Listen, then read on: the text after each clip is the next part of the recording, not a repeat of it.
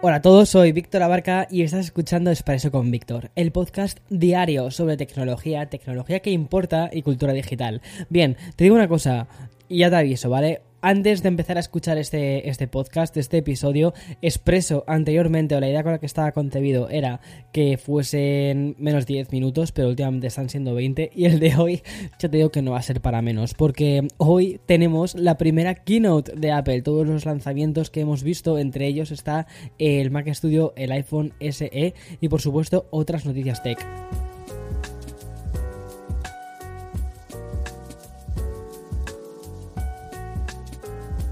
Pero antes de empezar con todo lo nuevo, ¿vale? Vamos a dar paso al sponsor del episodio.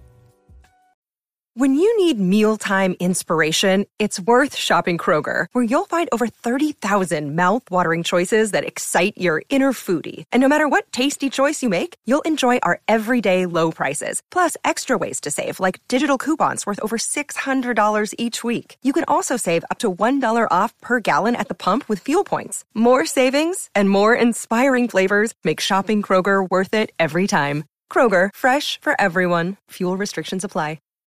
Es muy probable que estés muy ansioso, muy ansiosa, ¿vale? Con todas las cosas, con todas las novedades que tiene Apple, pero voy a dejarlo para el final, porque aunque considero que es súper importante, también considero que es importante el resto de las cosas, de los lanzamientos que han, que ha habido hoy. Mira, entre ellos, por ejemplo, Amazon ha presentado un AMP, que es una aplicación que algunos medios como The Verge definen como una especie de Clubhouse de Amazon, pero que realmente es, es algo más.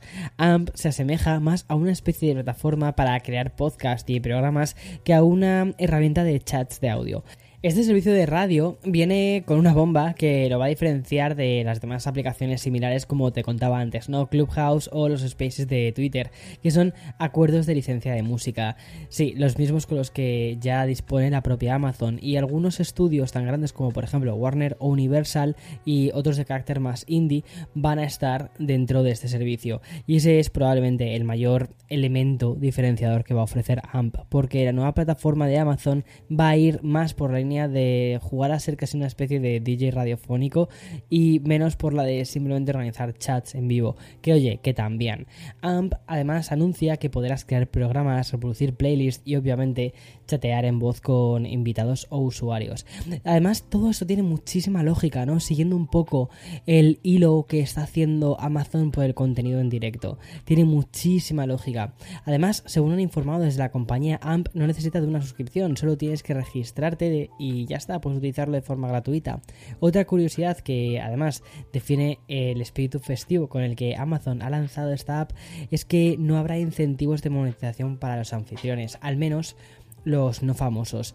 Y digo no famosos porque AMP se promociona con algunas caras conocidas, como por ejemplo Nicki Minaj. Por tanto, no habrá monetización, aunque podría llegar en un futuro. AMP ya está disponible en iOS y de momento se desconoce si saldrá más adelante para Android, pero vamos, me imagino que sí, sería completamente absurdo dejar a Android fuera con la cantidad de personas que usamos Android. Bien, otra novedad de hoy totalmente eclipsada por la keynote que nos lleva eh, después, ¿vale? Te voy a contar después. Pero hay algo que te quiero contar de un tercer gigante y es que Google ha lanzado el décimo update para el Pixel que abarca el 3A y el Pixel 5, dejando el 6 para finales de este mes de marzo. ¿Y qué tiene de interesante esta actualización? Bueno, pues según informan desde Google tras los retrasos con el parche de software que finalmente llegó en enero, la gama de teléfonos de la compañía agrega stickers para los mensajes de Gboard, live sharing en Google Duo y también más soporte en herramientas como Live Captions y Live Translations. Sobre esto último merece la pena, sobre todo pararse un segundo. A mí me parece interesantísimo porque esto es súper futurista. Y es que para cuando esta actualización llegue al Pixel 6 y al Pixel 6 Pro, por cierto, voy a hacer el análisis del Pixel 6 Pro a finales de este mes. No sé si te conté, ¿no? Que, eh, bueno, lo compré, lo devolví y lo he vuelto a comprar porque ya parece que van arreglando unas cuantas cosas y creo que ahora es el momento de hacer la review. Bueno, pues lo que te contaba sobre el 6 y el 6 Pro. Cuando llegue todo esto, el Live Translation podrá actuar, eh, o perdón, activar el modo de intérprete en tres nuevos idiomas, que van a ser el francés, el italiano y también el español. Además, los smartphones también detectarán de manera automática nuestro idioma en vídeos y otros medios, traduciendo estos audios a otras lenguas como el inglés, el francés, el italiano, el alemán e incluso, y esto me encanta porque soy súper fan de los vídeos japoneses, que son, bueno, pues el idioma japonés debe estar ahí. Las mejoras de compatibilidad respecto a los idiomas del Pixel también van a influir en su capacidad de transcribir en otras aplicaciones, en este caso la de Recorder, la cual añade italiano y español. Me flipa muchísimo lo que está haciendo Google a nivel de sistema operativo con, todas las cositas estas que van sacando para, para mejorar sus Pixel, o sea, me flipa. Y como los Pixel, o sea, los Pixel, la esencia del Pixel, y esto no te quiero adelantar nada de la review, pero al final la esencia del Pixel no es tanto el hardware, que bueno, este año la verdad es que está bastante bien, el hardware del Pixel, sino el software que tiene, lo pulido que está, lo, lo, interesante que es y las propuestas tan diferentes que, propone. Me mola, me mola mucho eso. Bueno, Continúo. Antes de el revolucionario anuncio de TikTok, el de aumentar la duración de los vídeos hasta los 10 minutos que ya te conté la semana pasada, Instagram también había planificado su propio giro de guion y es que el pasado 28 de febrero la plataforma anunció que IGTV, es decir, la plataforma de vídeos de Instagram, dejaba de existir como tal, que fue un movimiento que simplemente era más cosmético que otra cosa, porque simplemente lo que hicieron fue mudar todo a la aplicación principal integrando eh, también el contenido de Reels. El siguiente paso de Instagram ya ha llegado. La verdad es que lo está haciendo como muy rápido. Y es que la red social propiedad de Meta elimina otras dos aplicaciones que hasta, hasta ahora eran independientes. Una es Boomerang y la menos conocida Hyperlapse desaparecen tanto de la Google Play como de la App Store tal y como informan desde TechCrunch, lo cual tiene muchísima lógica. Y como ya pasó con el adiós de IGTV, el movimiento de Instagram busca principalmente potenciar la propia marca de los Reels. ¿Para qué diversificar al final los esfuerzos en posicionarse diferentes eh, nombres, diferentes marcas, cuando lo que todo el mundo conoce de TikTok es en definitiva TikTok, ¿no? Por eso al final los bucles que te permitía crear Boomerang eh, se van a quedar como herramientas, pero dentro de Instagram. Por su parte, los vídeos de, de lapso, es decir, los timelapse y esa estabilización que hacen los timelapse para que funcione tan bien, también se van a quedar dentro de la propia aplicación. Lo que no sé exactamente es cómo se van a integrar con Reels, si lo van a hacer, no tengo ni idea. Pero bueno, me parece algo bastante inteligente. Y ya para acabar este expreso tan especial que ha sido o que va a ser protagonista por las novedades de Apple, vamos a repasar los últimos titulares relacionados con la invasión sufrida a Ucrania y las consecuencias que está teniendo la industria tecnológica. Por ejemplo, Riot Games, que es una empresa que ha querido involucrarse con las víctimas, esta desarrolladora de videojuegos va a donar todas las ganancias que consiga hasta el 12 de marzo de la venta de los siguientes títulos: Valorant, Legends of Runera, Fights Tactics y Wild Rift.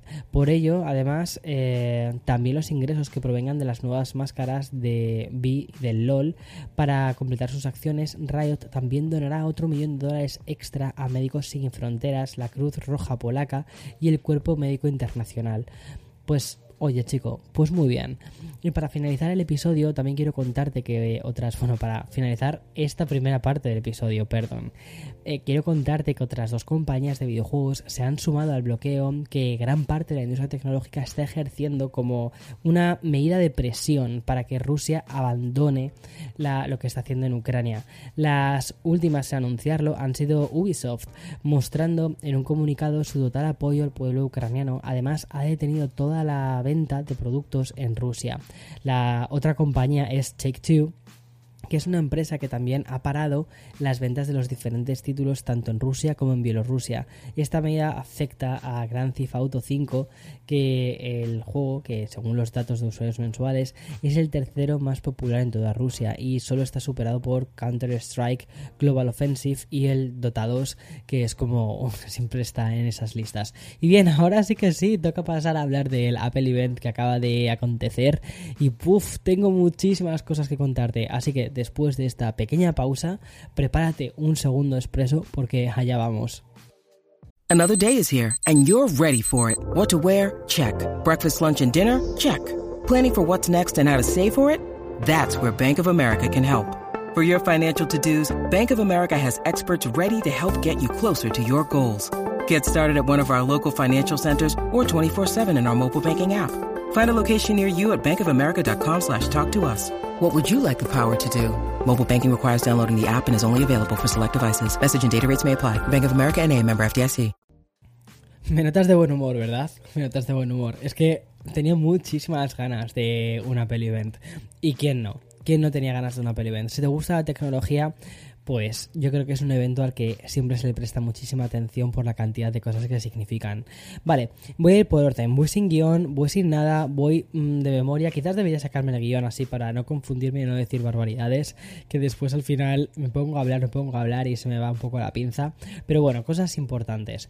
La verdad es que la event, ya a nivel general, me ha gustado. Me ha gustado mucho, sobre todo porque creo que han presentado una nueva línea de Mac que creo que tiene muchísimo sentido. Pero antes de habernos presentado el Mac, lo que hizo Tim Cook fue hablarnos de Apple TV Plus, que es el servicio de suscripción que lleva ya dos o tres años con nosotros y que no tiene un catálogo demasiado extenso sin embargo, lo que hacen es apostar muchísimo por la calidad. De hecho, han mostrado varios trailers de series y películas que están preparando, pero sobre todo se han centrado más en las estrellas que aparecen en, estos trailers. Una de ellas, la verdad es que me ha llamado la atención, es Dua Lipa, que da ahí unos cuantos pasos de baile en el trailer, que he dicho, mira, ¿eh? Eso, sí que es una película. El ver, o sea, el, intentar enseñar a Dualipa a bailar. Cuidado, eh, que a mí me encanta Dualipa, así que cuidado, creo que voy a decir. Adoro a Dualipa. Pero, pero es verdad, o sea, esta chica ha aprendido a bailar recientemente y, em, la verdad es que ahora se ha convertido en una mega pop star, pero mega pop star. Y em, tenerla en una serie de Apple TV o, en una peli de Apple TV, no sabe exactamente todavía qué va a ser, me parece que puede ser un gol por la escuadra para la plataforma. Y otro gol por la escuadra es el que han hecho con el tema de añadir el béisbol, juego, el juego del béisbol, ¿vale? Eh, para todos los viernes. Un, dos partidos van a incluir, ¿no? Dos partidos de la temporada, pues vas a poder verlos en Apple TV. Esto creo que le va a encantar sobre todo a los estadounidenses que les flipa el béisbol. A mí, por ejemplo, primero como español, que en España somos más bien de, de jugar al fútbol, ¿no? Y encima yo que ni juego tampoco al fútbol, que para mí el deporte, pues paso de él. Eh, pues todo esto sinceramente ni me va ni me viene. Pero oye, creo que lo que van a intentar hacer es conseguir muchos nuevos suscriptores en un terreno tan difícil como es el estadounidense. Bien, y aparte de todo esto, tecnología. Han sacado dos nuevos colores de iPhone. Realmente es, el, es la gama es el verde. Lo que pasa que para el iPhone 12 y 12 mini lo llaman verde a secas. Y es un verde, la verdad, que bastante bonito. Y para la gama de los Pro lo llaman verde alpino. Ya sabes, con esto de que es Pro, pues tienes que ponerle un nombre un poquito más Pro. Y sí, es un verde como un poquitín, un poquitín más oscurito. Y me recuerda bastante a lo que intentaron hacer hace un tiempo, ¿no? Con los iPhone 11 Pro, que le dieron ese toque verde así como súper bonito, súper tal. Pero bueno, ya que estamos un poquito también hablando de nostalgia, yo creo que la nostalgia ha sido algo que han metido dentro del diseño del iPhone SE nuevo, este iPhone SE de tercera generación. Quizás han pasado de nostálgicos, tengo que decir. Porque, oye, el diseño del 2014, chico, ya huele, ya huele mucho.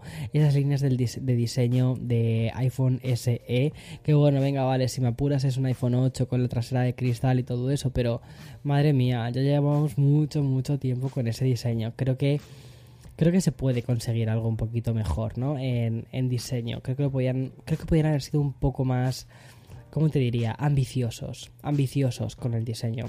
Pero no, eh, volvemos a tener un iPhone SE 2, pero con un nuevo procesador. Entonces ahora es un nuevo, un nuevo iPhone SE. El procesador que han incorporado es el A15 Bionic y va a llevar un chip 5G.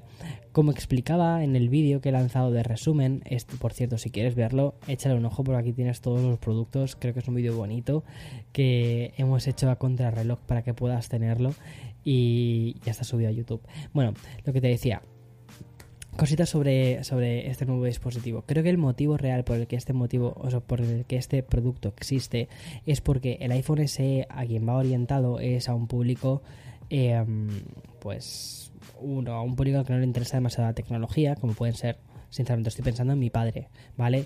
Eh, en mis padres o en, en, gente, pues yo que sé, alguno de mis amigos, ¿no? Que dicen, va, es que lo único que quiero es iMessage eh, para mandar algunos mensajes y quiero que te sea iOS porque tengo todo en iOS y lo quiero todo súper fácil y ya está, y no quiero más historias y no quiero gastarme mucho dinero, no me quiero gastar 900 mm, euros que cuesta un iPhone nuevo, pues pues bueno, lo entiendo. Entonces creo que para, para, ellos es para quienes van este teléfono y quieren que les dure muchos años, porque quieren maximizar la inversión que hacen. Entonces eh, son personas que vienen de haber estado eh, con un iPhone 8 y que les da completamente igual, que quizás les ha dejado de funcionar el iPhone 8, se les ha roto la pantalla o lo que sea, y al final les sale más caro lo que es la reparación que otra cosa. Y dicen, pues mira, eh, mm, llevo el iPhone 8 estropeado a, ¿sabes? A veces que te permite los cambios en tienda, ¿no? Y me llevo un nuevo iPhone SE y ya está, yo voy a tener un mejor procesador, voy a tener una mejor batería porque ya le empieza a fallar, voy a tener una serie de, de cosas mejores. Y creo que va un poco por ahí toda esta historia. Y luego el hecho de ponerle 5G es porque las compañías, las operadoras, Verizon, ATT, Sprint, todas, al menos en Estados Unidos, todas están empujando mucho hacia el 5G. Y te los encuentras en los carteles cuando pasas por la calle, ¿no? Que siempre suelen tener teléfonos 5G. Y te dicen, llévate este teléfono 5G por 199 dólares. Llévate, que era un poco el precio que tenía el iPhone SE anterior cuando lo comprabas con Verizon. Que era una cosa, hacían promociones muy, muy fuertes. Rebajas de precio muy fuertes para que te llevases en ese momento el iPhone. Pero claro, han dejado de publicitarlo. ¿Por qué? Porque Claro, y quieren vender son teléfonos que tengan 5G. Entonces, eh, básicamente yo creo que este iPhone lo que responde es un poco eso, ¿no?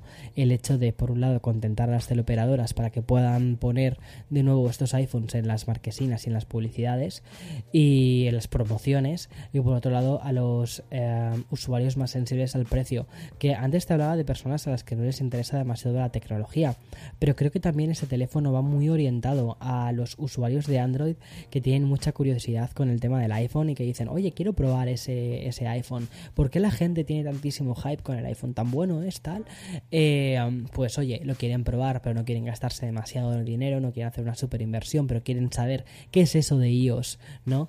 Y, dar el salto hacia, hacia estos dispositivos.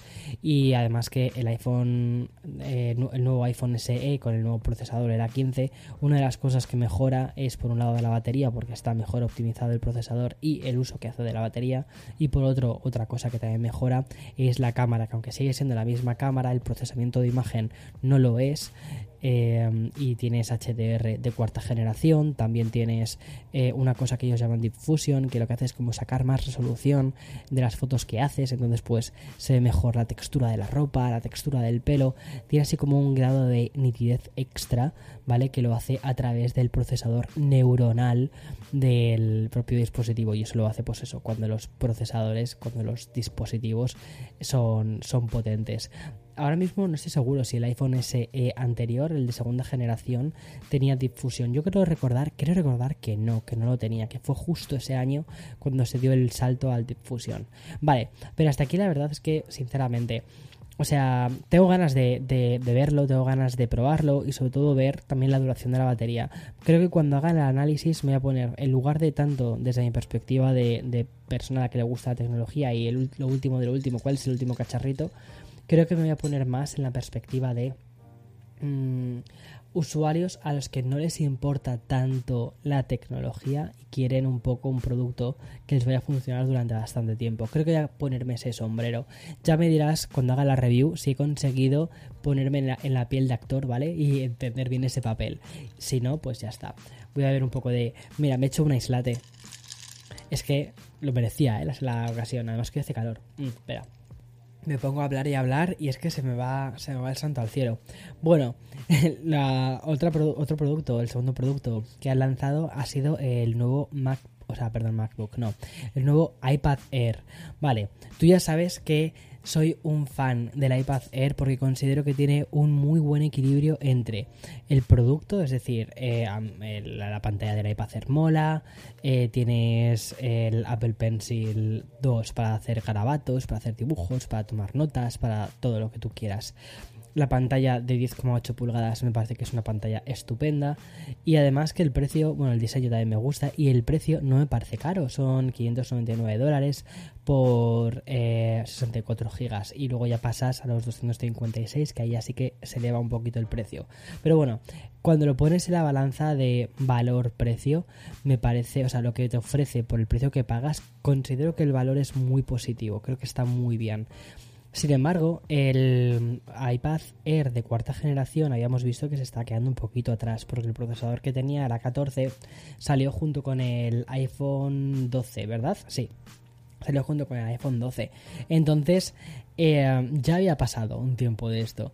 Sin embargo, lo que han hecho esta vez, en lugar de ponerle una 15, que era lo que yo me esperaba que fuese a pasar, han incorporado un M1, que es el mismo procesador que nos encontramos en los MacBook Pro, en los MacBook Air, en el Mac Mini, cuidado, ¿eh? esto quédate con esto en el Mac Mini y también en el, en el iPad Pro. En el iPad Pro. Y ahora han decidido traer esto al eh, iPad Air, lo cual me parece una pasada, ¿no? O sea, me parece una pasada.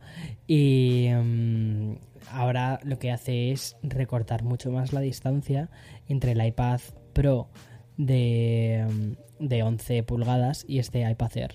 Ahora considero que tomar la decisión entre iPad Pro o iPad Air es muchísimo más complicada porque lo que está haciendo el iPad Air es ser un poquito el iPad Pro Killer. Al menos en el tamaño de, de 11 pulgadas. En el de 12,9 va a otro tipo de público completamente diferente. Y ahí sí que creo que tienen, siguen teniendo esa especie de hegemonía. Además que también la pantalla del de 12,9 es, es, mejor. Tiene una calibración de colores más profesional, es una pantalla XDR, es más. es como más orientado a un público más pro, que busca unas cosas diferentes. Pero donde sí que nos hemos encontrado con un público más pro ha sido con el nuevo lanzamiento que han hecho del nuevo Mac. Para empezar, lo han acompañado de un nuevo procesador, que es el M1 Ultra. Vale, te cuento. ¿Cómo nos encontramos actualmente las generaciones de procesadores de Apple? Tenemos el M1, ¿vale? Que es muy potente, ya, era muy potente y sobre todo ayuda, eh, ayuda, eh, sí, tiene un muy buen control de la batería. Después nos encontramos con el M1 Pro, que lo vimos en los MacBook Pro de este año, perdón, de finales del año pasado. Después el M1 Max que salió al mismo tiempo que el Pro y también lo vemos en los MacBook Pro y este está quizás más orientado a gente que realiza también tareas gráficas, de vídeo, de, de, bueno pues movidas más donde necesitas un apartado gráfico bastante potente o donde habitualmente en un PC, va en, la, en el concepto PC, necesitabas una gráfica dedicada. Y lo que han hecho ahora ha sido crear un ordenador de escritorio que lleve un nuevo procesador que es el M1 Ultra. ¿Qué hacen con esto del Ultra? Vale, lo que han hecho es, han cogido dos procesadores M1 Max y los han fusionado, los han unido. Y de esta unión sale uno nuevo que es el M1 Ultra, que tiene una barbaridad de núcleos. Puede llegar a, puede llegar a, que, a llevar incluso 20 núcleos de CPU y 64 de GPU. Y eh, de RAM 128 de RAM. O sea, es completamente una locura. Obviamente el precio para, llegar a estas especificaciones no es nada económico, pero claro, va orientado a un público profesional. Yo creo que va directamente a un público profesional, incluso compitiendo con el eh, con su Mac Pro que lanzaron hace unos cuantos años, en el 2019, que lleva procesadores Intel y esto ha sido quizás el primer caballo de Troya que se han incorporado dentro del, mundo profesional. Me parece increíble lo que están consiguiendo con sus propios procesadores, o sea, es, es brutal básicamente lo que están haciendo. Y mm, el ordenador en el que han decidido incorporar este procesador es uno nuevo, que es el Mac Studio. Vale, el Mac Studio te va a recordar completamente al Mac Mini. Lo que pasa que es, un Mac Mini pero tuneado, ¿vale? Es un Mac Mini así como si se hubiese vigorizado, ¿vale? Más grande, más tal, más robusto, pero sobre todo es más grande por el tema de los eh, ventiladores. Estos ventiladores lo que permiten es obviamente una mejor refrigeración porque este procesador pues me imagino que se calentará más, será mucho más exigente y todo eso, por eso además es un eh, procesador de escritorio. En fin, una locura. Ya veremos más adelante cómo es este, este Mac Studio. Pero la idea del Mac Studio, al igual que lo es el Mac Mini, es que sea un ordenador modular. Que tú le puedas poner el teclado que tú quieres, el ratón que tú quieres y la pantalla que tú quieres. Y bien, ellos, Apple, ¿vale? Tienen su propio teclado, tienen su propio ratón, tienen su propio trackpad. Y el tema de las pantallas era una cosa donde se estaban quedando un poquito cojos. Porque eh, hace unos años con el, con el Mac Pro que te comentaba antes en el evento del 2019 lanzaron su pantalla que es la XDR lo que pasa que es una pantalla que salía a un precio oye muy alto. Y de hecho era un precio muy prohibitivo yo no he podido comprármela. O sea una pantalla de, de 5.000 6.000 pavos que sí, que tiene una calibración profesional, que es XDR, que tal, que Pascual, pero muchísima gente no necesita una calibración tan, tan, tan, tan milimétrica.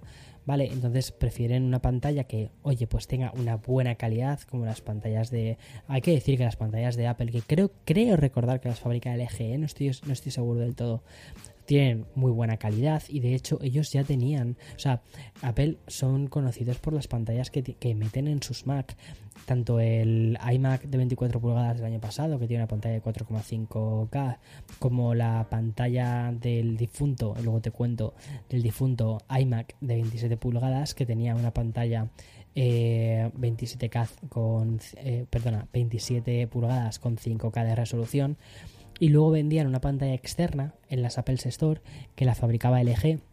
Esta pantalla costaba 1.300 em, dólares y era una pantalla muy similar, muy, muy, muy similar a la que han presentado, que tiene 27 pulgadas, 5K, pero incluyen dos cosas extra. Uno es una, una cámara, que la cámara es la misma cámara que nos encontramos en los iPad, que es una cámara de 12 megapíxeles, un super gran angular, lo cual te permite hacer eh, center stage.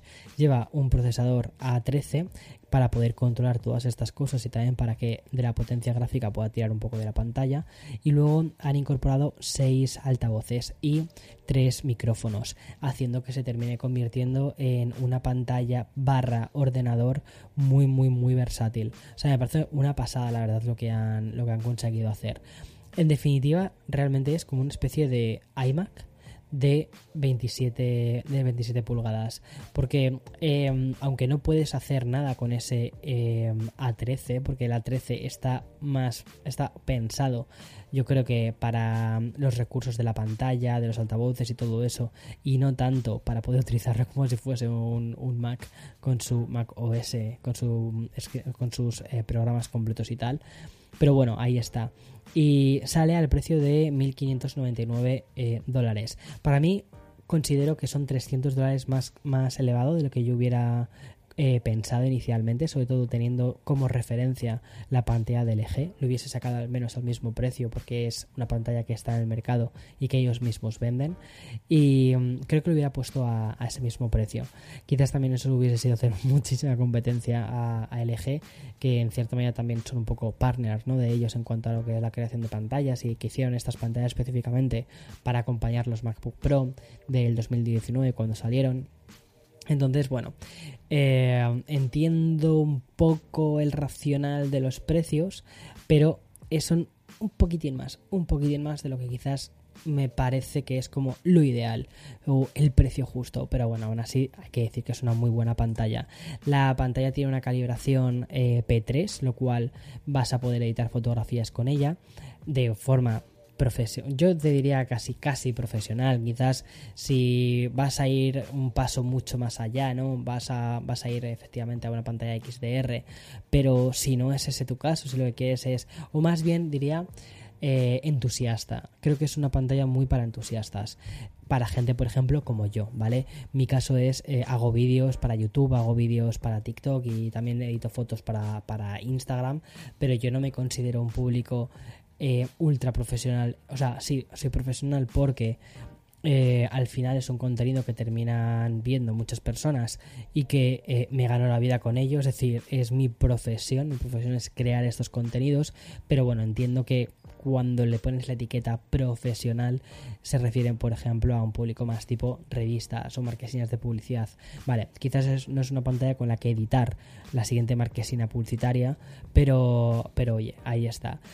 Y el precio no, no es tan, tan, tan, tan, tan elevado. Lo que pasa es que la combinación del Mac Studio y este Display Studio, ahí es cuando ya dices, uff, pues ahí ya se ha ido un poquito más, un poquito más. Pero bueno, es, una, es un equipo súper interesante.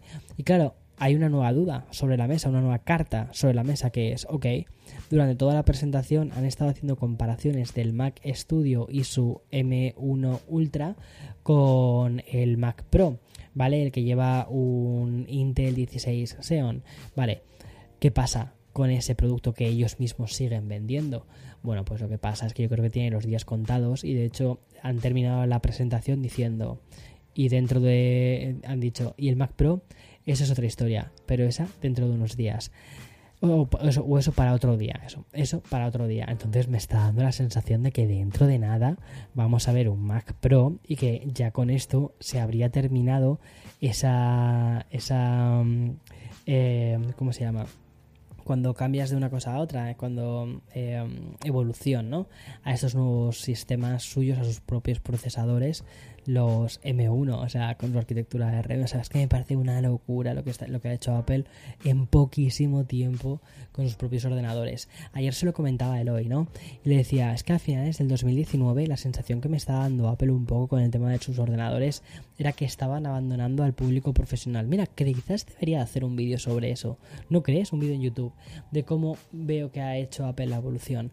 Porque en 2015, 2016, perdón, 2015, cuando eh, mi, mi, Mac anterior, mi MacBook Pro del 2015 me encantaba, pero el MacBook Pro del 2016, cuando quitaron todos los puertos, cuando fueron haciendo cosas raras, cuando fueron simplificando todo mucho, eh, veías que en cierta medida al público profesional nos estaban dejando como un poco de lado, ¿sabes? Ordenadores cada vez más finos, y es como yo no necesito que mi ordenador pierda peso, quien tiene que perder peso soy yo, no mi ordenador, mi ordenador quiero que sea gordo y que tenga batería a saco para que me dure todo el día y no que iban siendo cada vez más finos, cada vez más tal, que luego sí que funcionaban súper bien y que tenían pantallas muy chulas y que tenían que si la barra, el touch bar y tal, que sí, pero no es un ordenador que esté orientado a un público profesional, que quiera dar una respuesta a gente que se dedica a hacer vídeos, a hacer fotos, a hacer desarrollo, a arquitectos, eh, por ejemplo, ¿vale? O sea, sé que me dejo miles de, profesiones fuera, pero estas son las que tengo más cercanas.